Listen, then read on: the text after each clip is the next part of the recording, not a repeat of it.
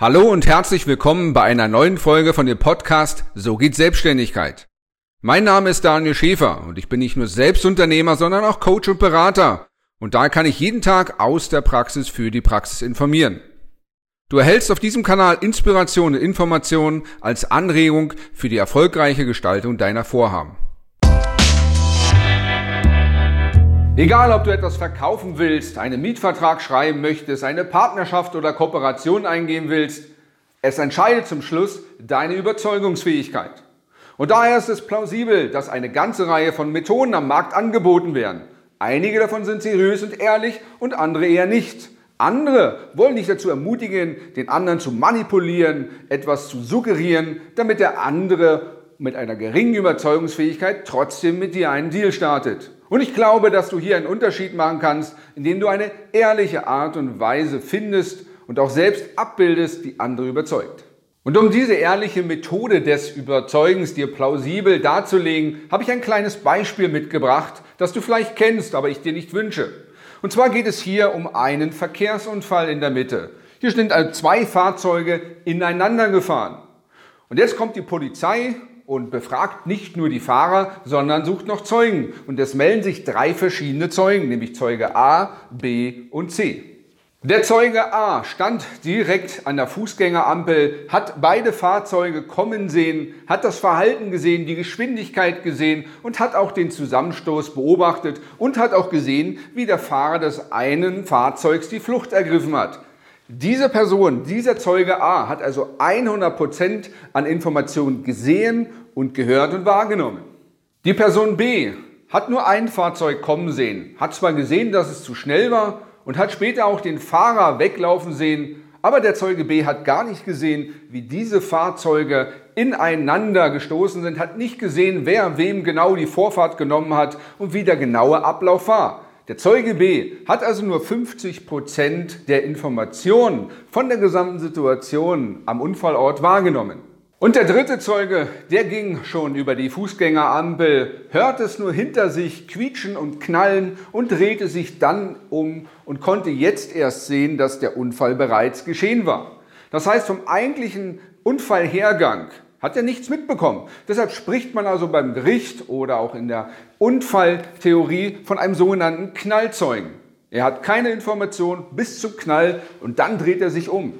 Das bedeutet also, der Richter, der Staatsanwalt, die Ermittlungsbehörden haben die Aufgaben herauszufinden, welcher Zeuge ist überhaupt ein echter Zeuge, ein belastbarer Zeuge. Und das ist garantiert nicht der Knallzeuge, der nur gesehen hat, was dann tatsächlich übrig war, nachdem der Unfall passiert ist. Der echte Zeuge ist hier der 100% Zeuge, der alles gesehen, den Tathergang vollzogen hat. Und das ist hier ein Teilzeuge.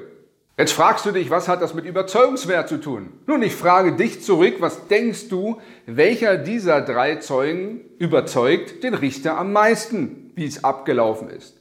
Das bedeutet also, in dem Wort überzeugen steckt tatsächlich das Wort Zeuge mit drin. Und ein Zeuge ist nicht jemand, der sich etwas denkt, wie es gewesen sein könnte, der eine These, eine Interpretation, eine willkürliche Bedeutungsbeimessung, das waren die Alliierten und die Außerirdischen, die haben sich ein Luftduell geliefert und dann fiel der Komet runter und das hat diesen Autounfall möglicherweise verursacht. Das will das Gericht nicht wissen. Das Gericht will nur wissen, Fakten, was ist gesehen worden, was ist gehört worden, was ist in welcher Reihenfolge passiert, um dann möglichst genau den Ablauf, den Unfallhergang abbilden zu können. Und was will dein Kunde von dir? Was will dein Geschäftspartner von dir?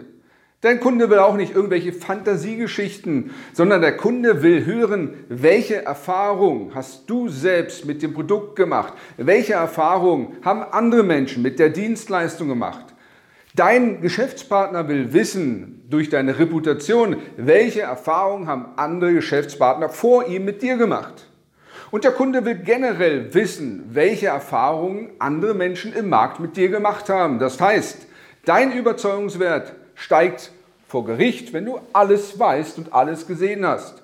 Und dein Überzeugungswert als Verkäufer, als Geschäftspartner, als Unternehmer als Mensch generell steigt proportional damit, dass du Informationen weitergibst, die du selbst wahrgenommen hast. Wenn du also ein Mensch sein möchtest, der immer mehr andere überzeugt, Sei es als Lebenspartner, sei es als Mieter für eine Mietwohnung beim Vermieter, sei es als Geschäftspartner oder als Verkäufer, der eine Lösung, ein Lösungsversprechen, ein Nutzenversprechen abgibt.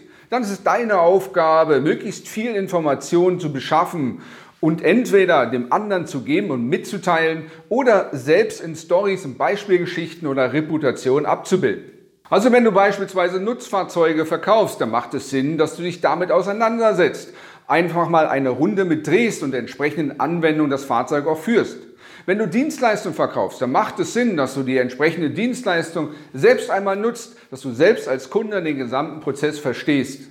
Egal, was du also verkaufst, übe dich darin, mehr Informationen, mehr Fachwissen, mehr Methodenwissen, mehr Sozialkompetenzen auch in der Übertragung der Informationen zu erlernen. Sei also ein echter Zeuge, der das weitergibt, was er weiß. Und so wirst du andere auch überzeugen von dem Wert, von dem Nutzen, den du, deine Produkte, deine Dienstleistung geben werden. Aber noch besser als deine eigene Zeugniskompetenz, also das wiederzugeben, was du genau weißt, sind dritte, unbekannte, neutrale Zeugen, die beispielsweise Erfahrungen gemacht haben mit deinen Produkten, mit deinen Dienstleistungen und dann bereit sind, dich zu bewerten, eine Rezension abzugeben und insgesamt deine Reputation aufzubauen. Es ist also relativ leicht, überzeugender zu werden, ein echter Zeuge zu werden, ohne dass du andere manipulieren musst. Deine Aufgabe ist also, dir richtige Sach- und Fachkenntnisse zu beschaffen, Erfahrungen zu beschaffen Umgang mit den Produkten und den Dienstleistungen und diese zu teilen. Deine eigenen, aber auch die Erfahrung deiner Kunden. Der zweite Schritt ist natürlich, möglichst viele Kunden auch zufriedenzustellen und dir drittens dabei die Erlaubnis zu holen, dass die dich auch bewerten, Rezensionen schreiben und für eine ordentliche Reputation im Netz, aber auch offline zeugen. Und wenn du Unterstützung dabei brauchst, deine Überzeugungsfähigkeit, aber auch deine Reputation im Internet stetig zu steigern, dann kannst du gerne Gebrauch machen von einem kostenfreien Erstgespräch. Du hörtest eine Folge vom Podcast So geht Selbstständigkeit mit Daniel Schäfer. Für weitere Folgen abonniere gerne jetzt unseren Podcast sowie auch unseren YouTube-Kanal So geht Selbstständigkeit. Und ich wünsche dir viel Erfolg bei deinen Projekten.